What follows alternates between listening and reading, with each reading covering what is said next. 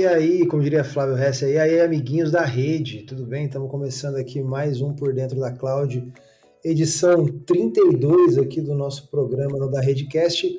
Eu sou o Rafa Guidastre, eu sou IT Manager aqui na da Rede, eu apresento esse podcast há algum tempo, desde que o Flávio é, abriu esse espaço para mim aqui.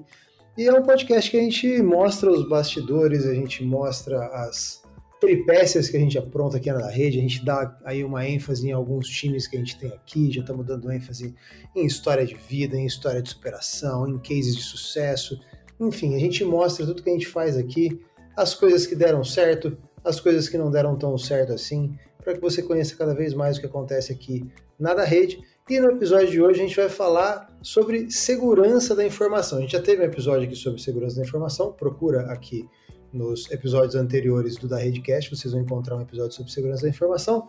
E ali eu lembro até que eu brinquei, o Flávio a gente falou sobre os nomes tão legais que os times de SEC têm, né? Tem o Red Team, tem o Blue Team, tem o Grey Team, tem o White Team, tem o Furtacor Team, tem um monte de coisa legal. E a gente está aqui na da rede com pessoas muito especiais. A gente está com o Rafael, a gente está com o Kaique, a gente está com o Misael, que são do time de Red, são, são do Red Team do departamento de cybersecurity aqui da, da rede. Então a gente vai falar bastante sobre segurança da informação, sobre essa essa buzzword que está tão hypada aí, né? Hoje em dia nos, nos cantos da tecnologia. E aí vocês vão, como eu, que estou muito curioso, descobrir por que, que eles dão nome de cor para os times. Então, pessoal que está agora aí é, esperando ansiosamente para ouvir a voz desses três monstros, apresentem-se para a gente aí, organizem-se e apresentem-se para essa audiência rotativa maravilhosa que participa do da Redcast. Bom, fala aí pessoal, tudo bem? É, eu sou o Kaique, atualmente, hoje eu que toco mais à frente aí do time do Red Team, junto, juntamente com o Daniel e o Rafael. No início do time começou só comigo, então eu que comecei aí quando era mato, depois trouxe os dois meninos aí para a formação do time. Tô na da rede vai fazer uns sete meses já, tá? Atuando no cenário 100% na parte de offensive security, tá? Então é isso aí. Esse sotaque maravilhoso é de onde, Kaique? Eu sou de São Paulo. Ah, não é possível, cara. Tô falando. Não tem condições, cara. Você é carioca no mínimo. Ou, ou sei lá, é do Espírito Santo. Mas tudo bem. E ó, você falou Daniel, não tem nenhum Daniel aqui com a gente. Certo, Misael? Eu fiquei procurando. Quem, quem é esse Daniel mesmo do Red Team? Não conheço. Mas. Sou o Misael, é, tô aqui na da rede tem três meses, como o Kaique falou. É, quatro meses, na verdade como o Kaique falou, que ele me puxou aí, né? Chamou para trabalhar aqui também. É outro que tá puxando um sotaquezinho do Espírito Santo. Vamos ver como é que o Rafa fala com a gente. Eu sou de Minas. Você é de Minas, é, tá que beleza. E você, Rafa? Meu nome é Rafael. Uh, entrei no mesmo, no mesmo dia que o Misael, basicamente, então andei quatro meses. Uh, participo do time de Red Team, junto com esses dois. E é isso, cara.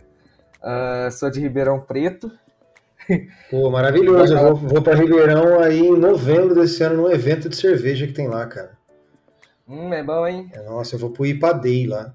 Aí, um abraço pessoal do, pro, pro Rafael Mosqueta do Ipadei, ele ouve a gente aqui. Tô brincando, talvez ele ouça, talvez ele não ouça.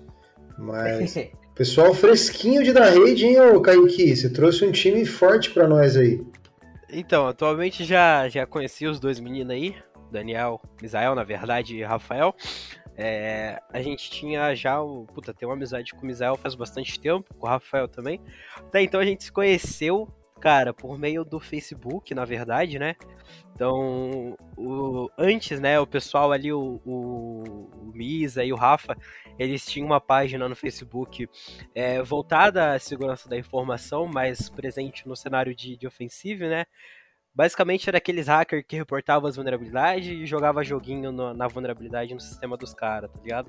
Entendi. Os caras os cara invadiam o sistema e pediam resgate, é isso?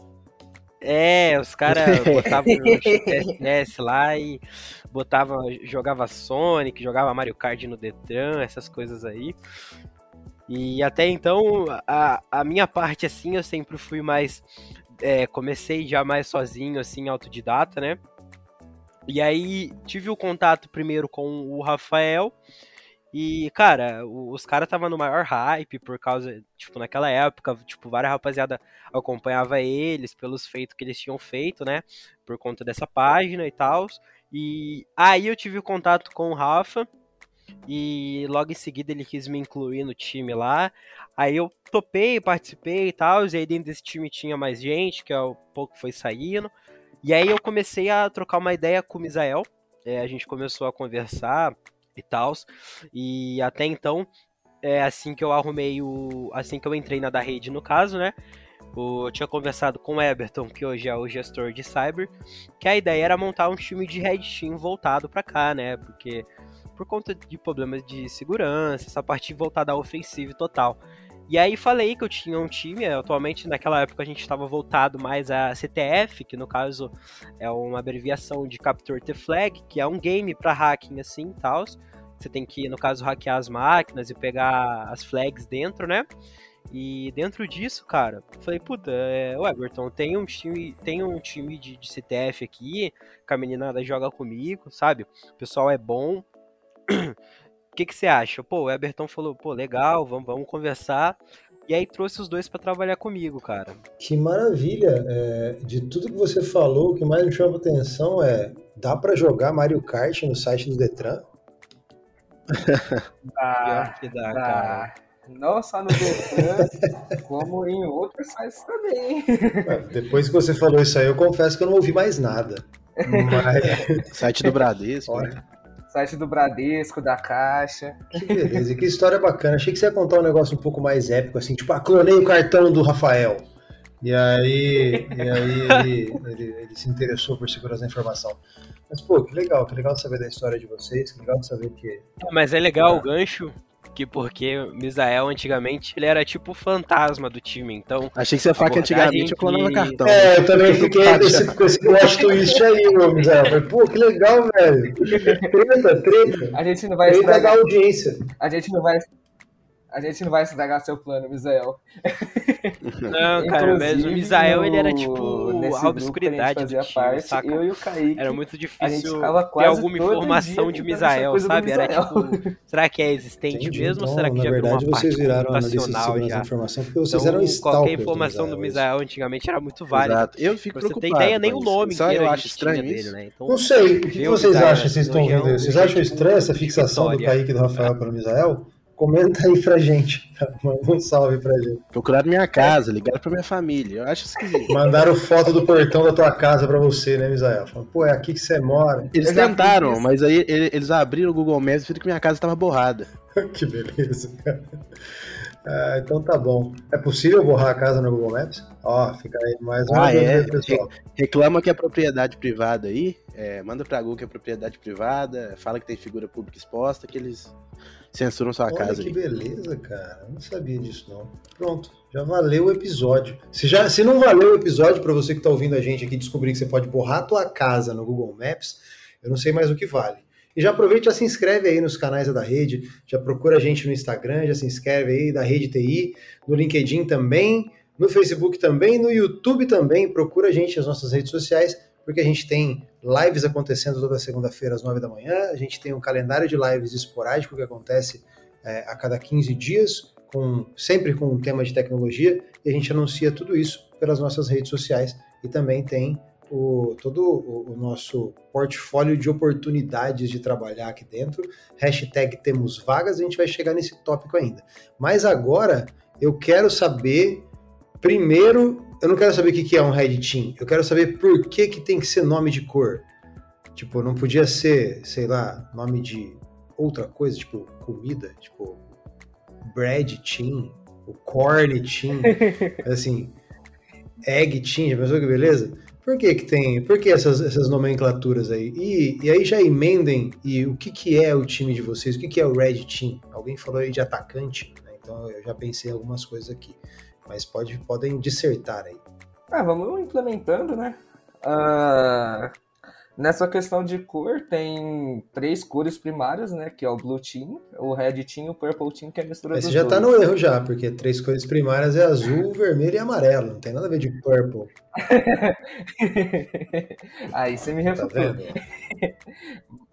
Mas em questão, uh, o Blue Team ele é mais a questão de defesa, o Red Team ele é de ataque e o Purple Team ele é a mistura dos dois, é um ataque e defesa que geralmente é uma pessoa que está em cada área que é tipo comunicante, basicamente. Entendi. O, o cenário é, é, é, totalmente diferente, né? Voltando aí, já puxando e falando da, da, funcionalidade de cada um. É, basicamente, o nosso cenário que a gente vive, que demanda o Red Team, se, se é denominado voltado a uma, a uma forma de offensive security. Então, é, é, um, é um ponto em que a gente trabalha com uma segurança ofensiva voltada para a aplicação. Então, um teste de aplicação, uma revisão de código, uma análise, um review, tudo envolvendo isso. Diferente do Blue Team, que traz mais aquela simbologia de, de defesa, né? Traz o escudo em si, trazendo a segurança, defesa do ambiente. Entendi. E, então, basicamente, você falou segurança ofensiva, né? E, e, e, eu fiquei curioso, como assim segurança ofensiva? Vocês buscam vulnerabilidades antes que um possível atacante as encontre, é isso? É, pode-se falar que sim, o processo de, de segurança ofensiva traz é, a, aquela parte que diz que a gente está mais ofensivo, então é algo que você leva mais numa aplicação, por exemplo, uma aplicação que a gente tem, vamos dar um exemplo aqui de uma funcionalidade de appsec, que você tem uma aplicação que ela vai para um ambiente de dev, que possivelmente para frente ela passe para a produção. Então você faz essa ofensiva em cima dela, tentando descobrir gestão de vulnerabilidade, para que quando ela chegue no processo de produção, ela não tenha essa gestão de vulnerabilidade que possa ser explorada por gente de fora, entendeu? Entendi. E, e como é, acho que talvez seja o Red, Red Team, Blue Team e tudo mais, eles fazem parte de um SOC de um Security Operations Center ou são coisas diferentes? Não, eles são totalmente diferentes, tá?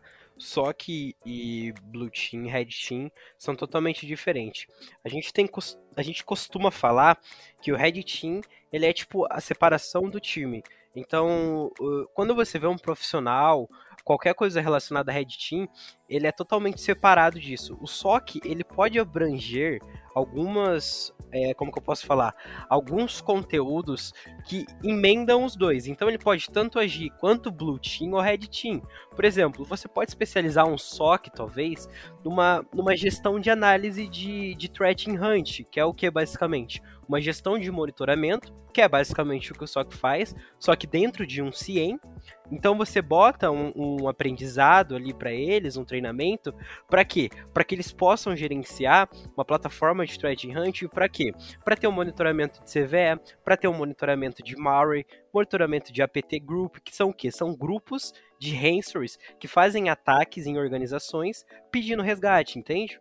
Então, o SOC ele é muito amplo. Ele pode tanto atuar nessas duas demandas, mas não algo que seja tipo tão aprofundado assim, tá? Já o Red Team, ele já é totalmente diferente. O Red Team, ele pode envolver todas as partes de Threat Hunt, a parte de Security Research, a parte de Malware Research, que é o que? Você pegar um ataque de ransomware, por exemplo, e você conseguir pegar aquele ransomware e fazer aquela estrutura dele inteira, fazer aquelas buscas dentro dele, sabe? Saquei.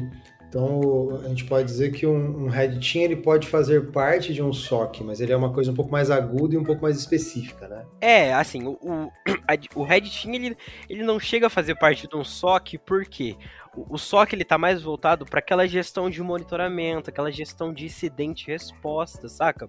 Você tem um CIEM trabalhando para você e você, sei lá, grita para você um alerta de DDoS ou alguma coisa, o IPS alerta, você sabe fazer aquela remediação.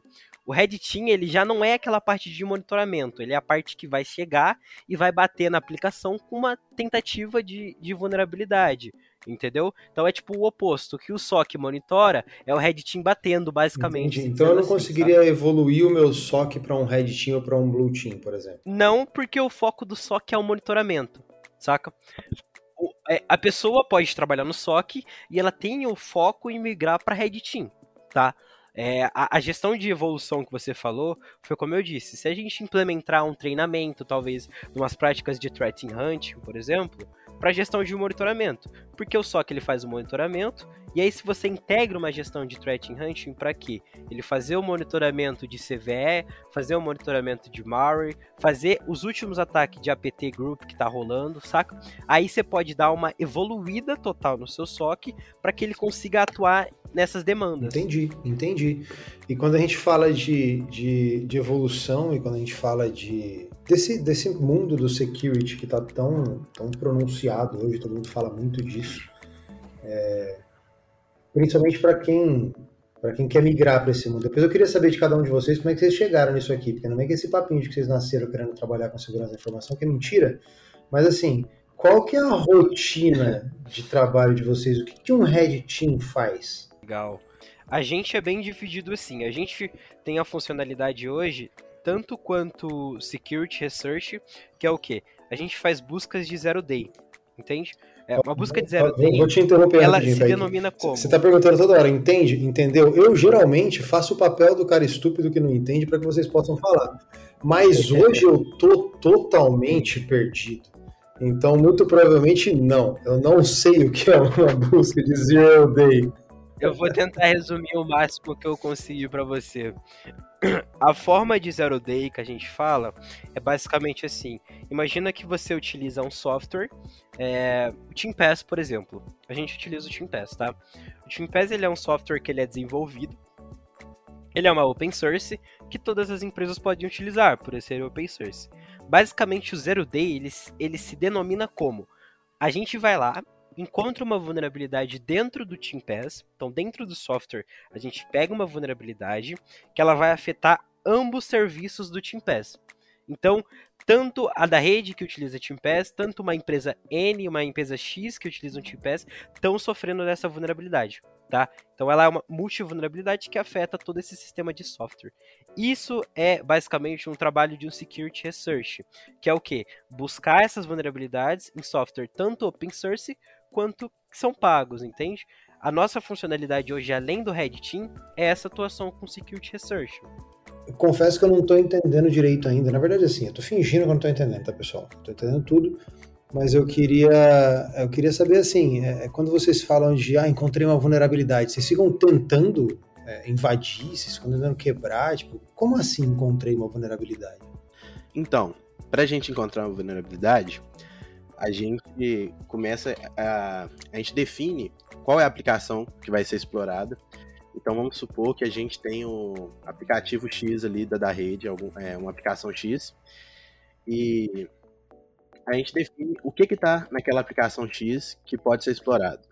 A gente faz um, um, um mapeamento ali daquela aplicação, é, faz um reconhecimento do ambiente daquela aplicação, como é, aquela aplicação se comporta, o objetivo dela, é, geralmente tentar usar aquela aplicação para realmente entender aquilo, não só ler o código daquela aplicação, entender qual que é a proposta daquilo. E aí a gente fazendo esse reconhecimento do ambiente, a gente começa a buscar as vulnerabilidades. As vulnerabilidades são das mais variadas, é, tem todo tipo de vulnerabilidade existente aí, então não dá para explicar assim como que faz para encontrar uma vulnerabilidade. Mas basicamente a gente faz o reconhecimento, busca sobre as tecnologias que ali estão sendo usadas, é, tem parâmetros que a gente já sabe por padrão que podem estar vulneráveis ali, é, fazendo uma análise de código da aplicação, lendo como o que, que aquele código faz, a gente às vezes encontra brechas no código. Por exemplo, às vezes tem um formulário de envio é, de dados. Às vezes nesse formulário de envio de dados tem uma caixa ali de coloque o seu documento, envie para nós o seu documento. Nesse, nesse envio de documentos, às vezes ele não pode estar tá filtrando só PDF ou arquivo .doc, igual é normalmente filtra. Às vezes pode estar tá lá que você só pode upar um arquivo PDF e a gente vai tentar upar um arquivo PHP, um arquivo, um arquivo diferente, um arquivo ali é, malicioso, geralmente de teste, né, para não dar nenhum problema na aplicação nem nada do tipo, mas a gente tenta fazer é, coisas que a aplicação não permite ou fazer é, coisas que a aplicação não foi feita para fazer normalmente. Então, dando esse exemplo aí do piloto. É, é uma atividade que, que demanda tempo, né? Tempo e. e... Te, tempo é, é, a principal chave de, de você deduzir uma exploração de uma vulnerabilidade, né? Porque além do conhecimento, igual o Misael disse, de ter parâmetro que você já sabe, essas coisas, você realmente precisa do tempo, porque às vezes você tem um AF barrando, tá? Às vezes você tem, tipo, diversas coisas. Às vezes uma aplicação, ela se comporta diferente. Então, tipo, é muito vasto você descobrir uma vulnerabilidade. Mas como ele disse que já tem parâmetros, isso é realmente verdade por exemplo, com a experiência que você vai tendo, vai chegar uma hora que você bate o olho numa URL você consegue decifrar que aquilo ali pode ter tal vulnerabilidade X. Por quê? Porque se é um tempo de exploração e um tempo de estudo que você tem dentro daquilo, que você se aperfeiçoa que naquilo. Que tipo de sabe? ferramenta vocês usam para para atacar, vamos dizer assim? Cara, hoje dentro da, da rede a gente utiliza o Nessus, que é uma ferramenta da Tenable, tá?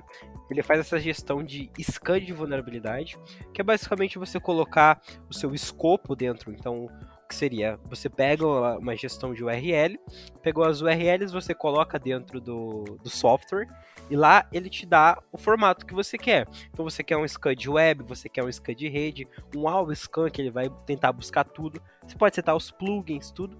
Colocou lá, você dá o start e ele vai atrás.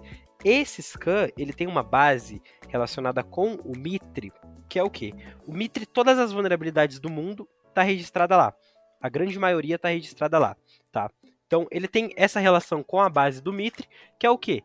Pela base do Mitre, ele consegue te diagnosticar as vulnerabilidades que tem, entendeu? Entendi, entendi. É, você falou de scan vulnerabilidade, de vulnerabilidade, palavra difícil, né? Eu lembrei de um amigo meu, Renato Conceição, que trabalha com security e que ele falava muito de pen test, né? E, e meio que não tem muito a ver uma coisa com a outra, ou tem. Tipo, um Red Team também faz um pen test, também tenta deliberadamente invadir. Sim, sim. Não, não é, deli não é deliberadamente. Ah, né? eu quero o caos, eu quero o caos, Misael. Você quer dizer como você fala, não, eu vou hackear a conta corrente do Guidastre e eu vou pagar uns boletos para ele, porque naturalmente você não vai encontrar nada lá. Mas assim, é, é aquela coisa de, de, de, de, tentar realmente quebrar. E você comentou um negócio aí também, você falou, ah, a gente pode identificar vulnerabilidade de código. Então vocês são dev também? Não, a gente entende a linguagem de programação ali e a gente consegue fazer a análise, entendeu? Sabe, tipo, comportamento, né, da app, né? É, exato. consegue entender o comportamento da app. A gente app. consegue saber o que que tá passando ali, o que, o que que ela vai fazer com esse trecho aqui de código, como que ele interage com outro trecho de código que a gente encontrou na aplicação entendi, também, entende? Entendi. Aí agora o... A gente vai reunindo essas informações para poder ali chegar a uma vulnerabilidade. O Cassius ele já deve estar desesperado porque ele já percebeu que eu não tô, tô zero no roteiro. Eu não lembro quem foi, eu não lembro quem foi que, que ficou preocupado com o roteiro. Eu falei para não se preocupar, e realmente é isso. Eu quero fazer uma pergunta que não estava lá. É, e linkar com o negócio que eu falei no início aqui, que vocês não nasceram Red Team, né?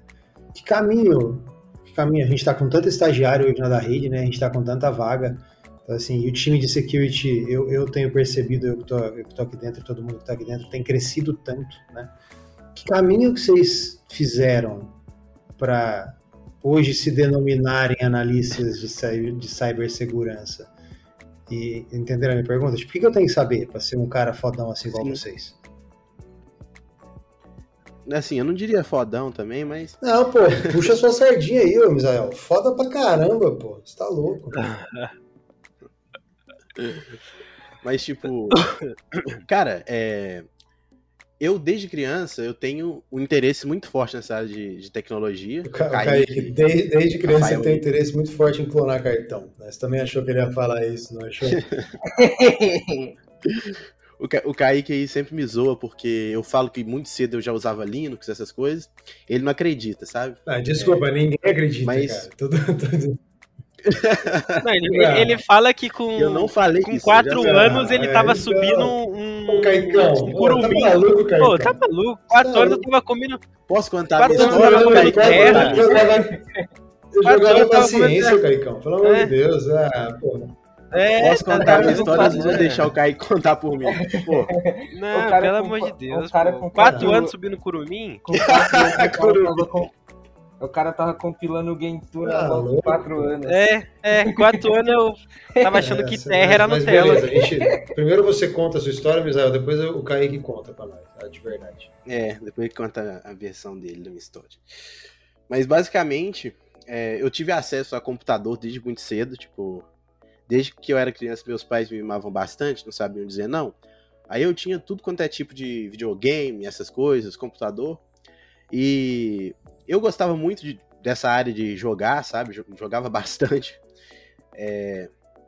E aí, cara, eu me, comecei a me deparar em alguns jogos que eu jogava online é, com muitos hackers, sabe? Muita gente que cheatava nos jogos, né? É como se diz.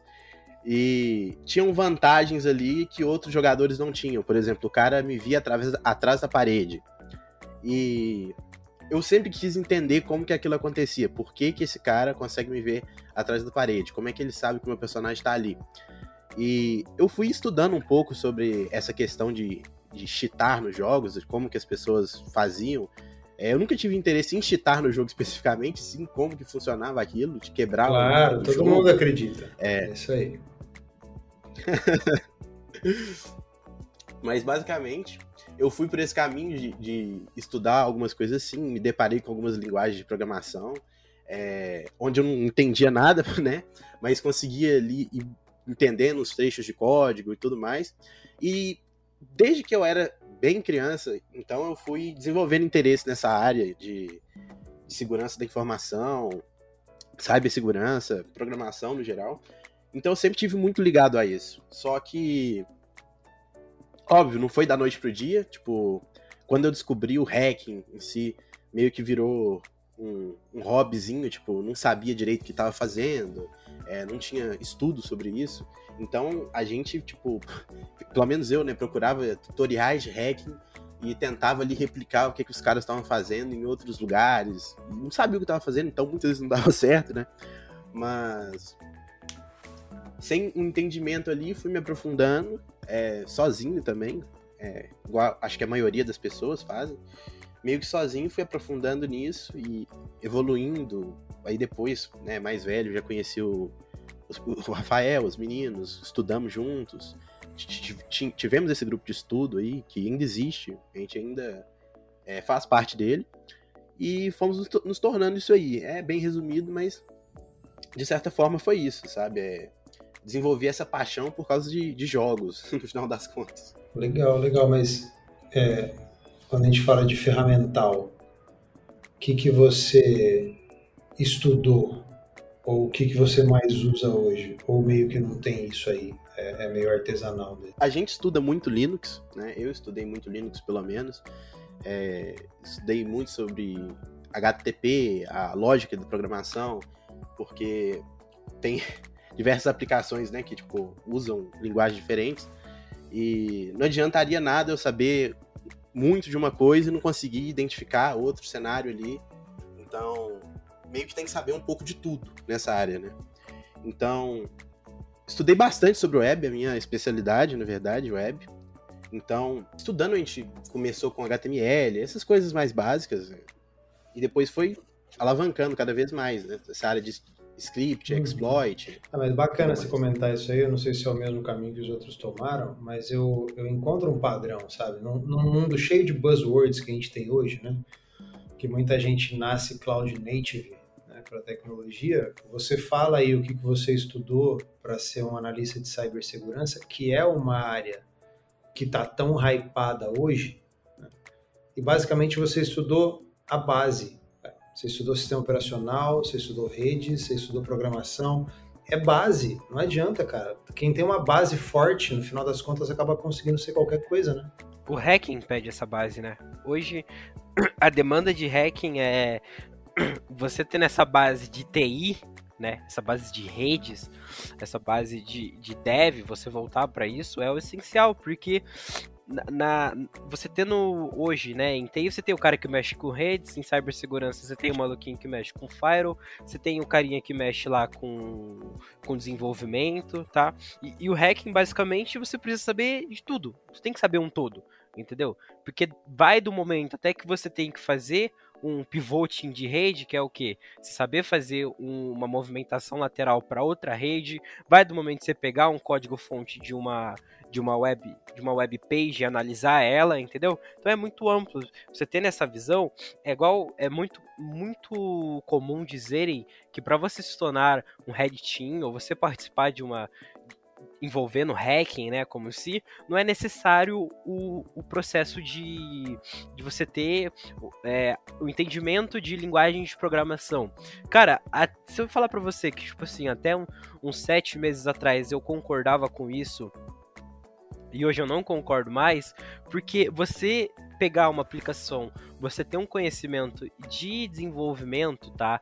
Nem que seja básico, um JavaScript, um HTML, uma linguagem ali de PHP, MySQL, você consegue se desenvolver muito mais, muito mais do que você não ter esse conhecimento. Assim, tá? não querendo te cortar só para fazer um adendo, mas também saber pensar igual o desenvolvedor pensou, é uma coisa que é, ajuda muito, uma coisa do fator humano, saber o que, que o desenvolvedor provavelmente estava pensando na hora de criar aquilo, é, a maneira como ele estava pensando, por mais que não seja uma coisa lógica ali de programação, coisa assim, é uma coisa que te ajuda a encontrar vulnerabilidade também. Você perguntou é, se eu, a gente era desenvolvedor também, assim, o Rafael, né, é o cara que entende mais de programação aqui na equipe, faz nossas ferramentas e tudo mais. Mas a gente tem que ter um olho para isso, a gente tem que ter um entendimento disso. Senão a gente não, não consegue realizar com eficácia o nosso trabalho. Tem muita gente nessa área que não faz isso, não tem é, esse conhecimento, mas. Assim, não são bons profissionais, eu diria. Polêmica, polêmica. É, tipo, não não como bons profissionais, né? Mas, tipo assim, você não tem essas informações. Mas não é um profissional completo. É... Eu, eu, não tenho vergonha de falar isso, cara. É, se, tipo, o cara ele não você, consegue. Você... Não. Porque, é, por exemplo, se você que... souber como que o programador pensa, você vai saber as, gambiarra, as possíveis gambiarras que ele fez ali no não código. É, não é gambiarra, é paradigma de solução de contexto. Exato. Aí você vai saber basicamente onde que pode ter um possível erro. Então, se você conseguir ter essa visão de código, possivelmente você tem sua chance de achar uma vulnerabilidade lá aumenta em 20%, 20, 30%. Você sabia que 37% das pessoas inventam estatística para provar seu ponto, né, Rafa? Tô, tô brincando. Cadê fazer isso? Pode subir essa estatística. Não, aí. maravilha. E, e, Ah, fala aí, Cara. Tipo assim, é, mas o que eu tô falando é que eu também concordava com o Kaique nesse, nesse ponto aí, tipo, não precisa saber programação, tipo, tava muito enganado. É... a verdade é que a gente tem que saber muito de tudo. E sobre eu ter dito assim, não são bons profissionais, é que você não consegue realmente fazer um trabalho completo, um trabalho preciso, se você não souber isso. Então, não tem muito para onde fugir dessa realidade, sabe? De ter que saber muita coisa sobre é, diversos aspectos dessa área. Igual você falou da, da questão de saber a base, é você saber bem a base, ter uma, uma base bem sólida e saber diversas outras coisas também é, no campo de cibersegurança. Show de bola. E dentro da da rede, que, que o Red Team da da rede faz? Como que a gente trabalha? A gente trabalha mais internamente? A gente trabalha mais um apoio ao cliente? Qual que é a rotina de vocês? Hoje, no, no ambiente da, da rede, a gente faz a uh, questão dos assessments em cloud, uh, faz a questão do, dos scans também, nos escopo, e tem a parte manual, que aí junta nós três e começa a tentar mitigar o site o site na mão em si, porque querendo ou não, essa questão, os três se complementam muito, porque na questão do scan de vulnerabilidade tem muita coisa que por ser uma inteligência artificial, uma máquina programada, não vai achar, porque tem vulnerabilidade que você tem que pegar, interceptar request, pegar, dropar ela, modificar, então tem muita coisa que você só acha manualmente. Então, uh, as três meio que se complementam em tudo. É, basicamente para a gente ser uma consultoria, então a gente presta serviço também para clientes, mas também a gente atua é, no formato cliente também, dentro da rede.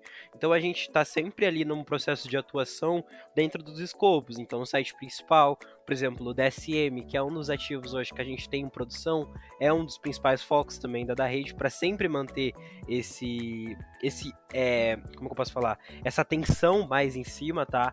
Por ser um ambiente que está em produção, a gente acaba tendo um maior cuidado com ele, Porque é, eu, eu acredito que hoje muita gente da, da rede precisa do DSM. Então, esse processo de você fazer o pentest, tá em cima, pode acontecer de, de haver estabilidade dentro do serviço. Então, se você pensar no, numa, numa página, né, num, num serviço onde é, grande parte da empresa utiliza ele, e você dá uma estabilidade nisso, você faz com que isso seja uma perca, certo? Então, é, a gente atua tanto quanto cliente, com demanda de pentest, phishing, independente, e também atua como cliente da da rede, atuando nas aplicações. Entendi. A da rede como cliente do Red Team da própria da rede, né? E, e isso, é uma atuação... quando a gente fala de, das principais solicitações dos nossos clientes, clientes mesmo? Como que a gente mais ajuda? Como uhum. que, como que o Red Team da rede ajuda quem já é cliente da base ou quem está procurando aí um time de security? Então, a atuação do Red Team, ela é demandada por quê? Aí que entra aquele grande ponto de diferença que a gente tem do Pentester pro Red Team, tá? O pentester, ele é o cara que você contrata, você dá um escopo para ele e ele vai lá e faz o trabalho dele.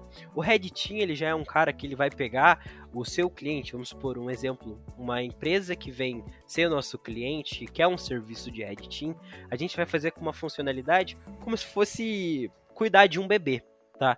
Então, a gente trabalha com vulnerabilidades que num pentest pode ser muito baixa, a gente consegue trazer no formato de Red Team uma vulnerabilidade baixa, mas com uma precaução e um impacto muito maior para a empresa. Tá? Então esse é o formato do Red Team.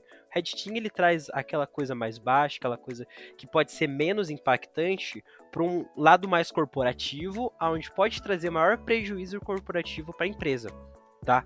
Pentester não. A gente hoje trabalha com a demanda de pentest, tá? Então, o que, que significa? Geralmente a gente vem, o cliente, ele traz o escopo dele, então ele quer geralmente o pentest.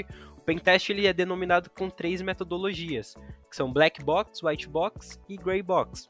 O pentest black box ele é um formato em que você não tem informação alguma do que está se passando, você não tem informação de domínio nem de subdomínio. Ele vai te dar lá, por exemplo, um exemplo da rede.com.br e disso você vai ter que fazer todo o processo de exploração e enumeração e fazer um abate em todas essas aplicações, tá? O pentest white box ele já é mais voltado para um pentest onde que seja mais direcionado. Então o, cliente já vem com uma proposta para você que ele quer testar aquelas aplicações. Então ele te dá um, geralmente um escopo de 3 a 2 domínios, ele quer um teste focado naquilo. É só naquilo ali.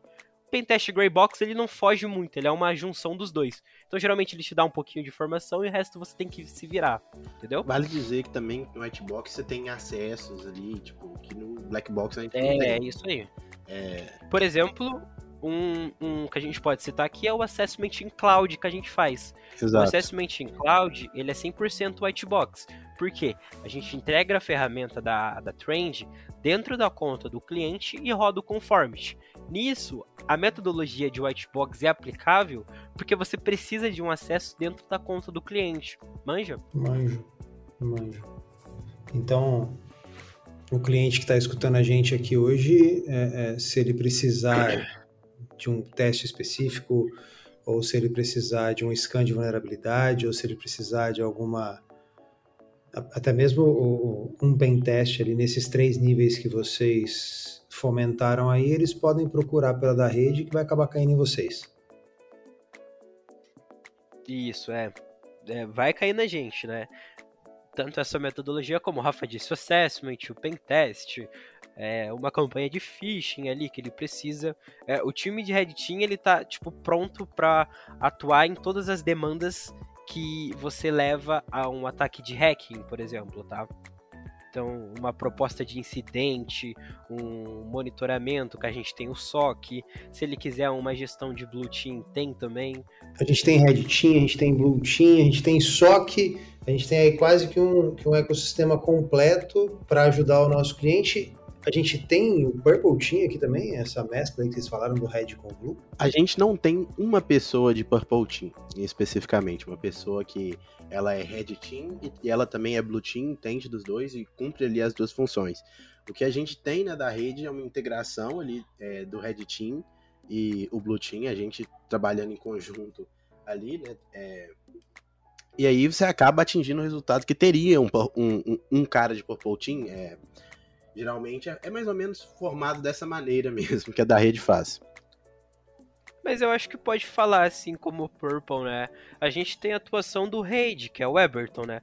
Ele pode cumprir essa demanda de Purple Team porque ele se cumpre em todas essas áreas. Então ele consegue integrar, integrar todos esses papéis. Então, desde o Blue Team, do Red, do SOC, de monitoramento, de forense. A gente pode vender. Realmente uma máquina. É, o Então a gente pode vender. Pessoal do comercial que tá ouvindo a gente aí, pode vender. Temos Purple Team e ele atende pelo nome de Weberton. É isso, né? qualquer, qualquer coisa atendendo pelo nome do Weber. Sabe tudo. Se ficar três dias off no Teams aí, já sabe o que deu, né? Maravilha, maravilha. Não, mas é legal. É, tem uma pergunta aqui que é dúbia para mim. Então eu vou fazer a pergunta para vocês, a gente vê como vocês respondem e depois eu volto com o que eu achei que foi dessa pergunta. Perguntaram pra gente aqui qual foi o pior sistema que vocês já encontraram. Cara, o pior, a gente pode falar como um todo, né? Eu acho que qualquer demanda que tenha é, o, o, o domínio gov.br são sempre bem ruins. Eles sempre são mal configurados, sempre são é, deployados de uma forma totalmente cagada. Nunca dão uma atenção para a segurança, então por isso que vocês veem tanto ataque de ransomware em órgãos públicos como o TRE, que o STJ de dados. que sofreu ataque, sofreu ataque de ransomware, né? Então, tipo assim, o, hoje o sistema brasileiro voltado à TI, ele é muito fraco, tá? Desde todos, como um todo, né? Não somente Caramba. um. Tá, por um lado não me surpreende, fraco. mas por outro me surpreende pra caramba, cara. Porque se tem algum lugar que sobra dinheiro para investimento, geralmente é, são, são nos órgãos públicos. Cara, eu não entendo porque, é, por exemplo, eu tive presente num cenário onde eu era pesquisador, então eu fui é, oficializado pesquisador de segurança do departamento americano. Todo o departamento do DOD, ARM, deles, que eram esses departamentos. Pô, tem uma porrada de domínio na, na internet. E assim, eles são muito atenciosos com o lance de cibersegurança. Então, todos os domínios de Dodge, eles têm um programa aberto na HackerOne, que é basicamente você encontrou uma vulnerabilidade, você pode reportar para eles, eles te dão uma recompensa, tá? E assim, por eu ter sido mais próximo com os agentes de segurança lá, eles são muito atenciosos. Então, você percebe que segurança da informação para eles é algo que importa. Por quê? Eu não sei se esse é o motivo, mas você vê hoje os Estados Unidos como uma potência. E você vê a grande margem de ataque hoje cibernético tá direcionada aos Estados Unidos, tá? E assim, aqui no Brasil, cara, o exército é totalmente vulnerável, tá? O exército ocorre muitas vulnerabilidades, muitos ataques que são frequentemente, assim como todos os órgãos brasileiros, tá? Então, tipo assim, eu acho que é válido uma atenção maior nesses, nessas brechas de segurança, porque, cara, o, o, o, indiano que nasce lá com 12 anos, ele consegue fazer uma palhaçadinha aqui no Brasil, entendeu? Ele consegue fazer sem dúvidas uma palhaçadinha aqui no Brasil. É, eu já vi muitas notícias, assim, é, da mídia falando ataques, hackers é, externos de fora do país. Eles têm umas palavras lá para dizer que foi fora do país, como se estivesse sendo um ataque à República Brasileira. E aí, quando você vai ver, tá, tá amplamente divulgado assim. Quando você vai ver, cara, é um cara que colocou uma. colocou um arquivo bobo, é, hackeei o site em russo. Aqui. e eles vão compartilhando como se fosse um ataque externo, mas é porque realmente é muito simples fazer isso. Às vezes é um cara que tá fazendo aquilo ali que não tem nenhum conhecimento de hack, é um cara que procurou um parâmetro vulnerável na internet, caiu no site brasileiro e jogou aquilo ali. É, caiu no site.gov. É, né? eu, acho, eu acho que ainda hoje, mano, o processo de, de amadurecimento do, dos sites governamentais hoje está melhor. Eu acho que o, o, o, Brasil deu uma grande melhorada porque o Brasil foi alvo de três ataques ransomware em menos de um ano. Né? Então o STJ principalmente perdeu todos os processos que tinha lá. Né? Com ataque de ransomware. Então acho que isso deu eles deu uma luz assim na mente deles para eles ter um, um pingo de consciência e fazer uma atuação decente dentro do, dos ambientes dele. Mas não é algo totalmente válido, tá? Porque se você.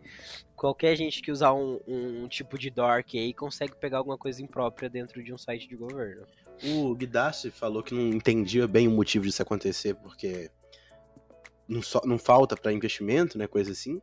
Mas, cara, eu também não entendo, porque a gente tem ótimos profissionais de cibersegurança no Brasil. Não é meio que nos autoelogiando, mas, tipo, tem, muito, tem profissionais muito bons aqui, é, com bastante relevância, e eu realmente não entendo por que, que eles não corrigem esse problema, mas eu acho que, assim, falando das coisas que a gente encontrou de ruim, com certeza, é, esses sistemas governamentais são os piores, assim, pior que muita hamburgueria que sobe um site qualquer. É, uma noção hoje, no ranking de hacking, assim, o Brasil aborda o top 8 do mundo, né? Não é. A gente tem muito cara bom, cara, muito cara bom mesmo. Então, tipo assim, eu acho que falta mais uma credibilidade à, à cibersegurança e ainda ver que isso sim é uma importância, né? E não deve ser deixado de lado. Aliás, do jeito que a, que a segurança hoje, o, o mundo de tecnologia está se tornando, né? Cada vez mais cibersegurança tem que ser discutido, tem que ser falado.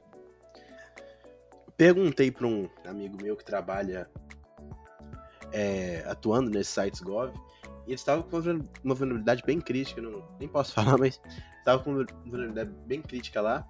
E eu perguntei, cara, por que, que você não faz a correção X aqui? Uma correção simples, correção boba que é, um iniciante levaria 5 minutos para aplicar a correção.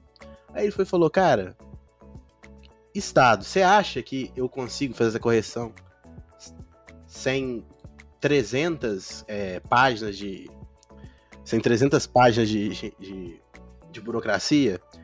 Então, é, eu acho que isso atrapalha muito o Brasil nesse sentido também. Os caras não têm muita autonomia, até onde eu sei, para corrigir problema, e segurança ofensiva não é uma coisa que é, esses ambientes governamentais têm também. Então.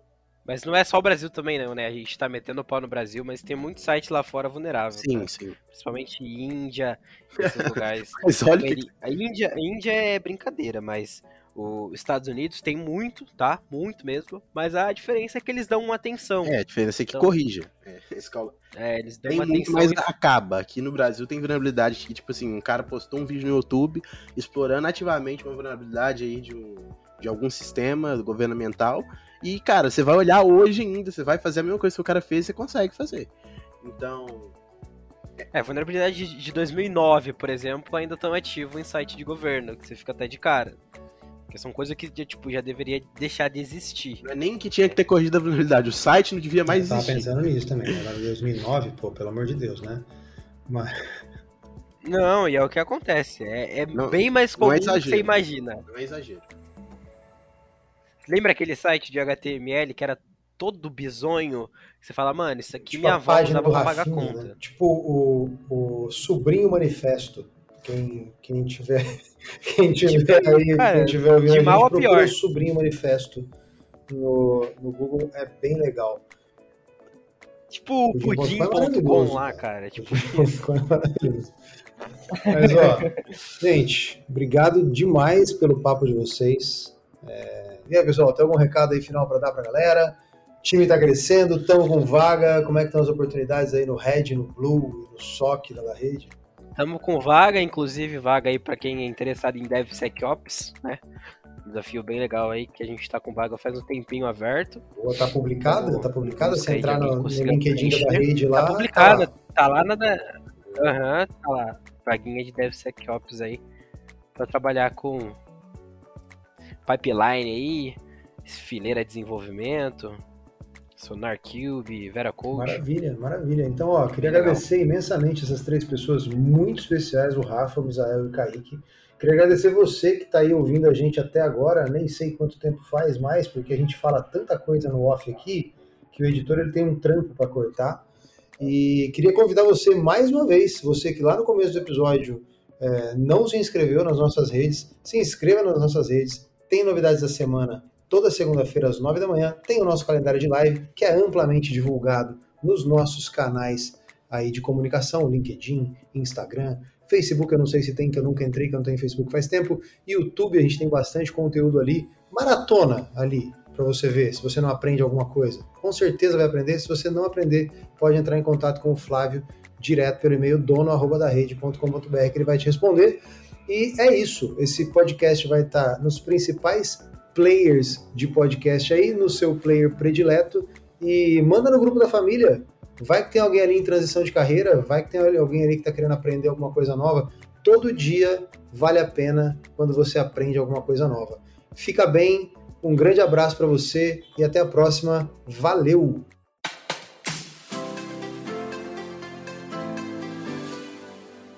Acompanhe todos os episódios do Dentro da Cloud na da Redcast, presente nas principais plataformas de streaming.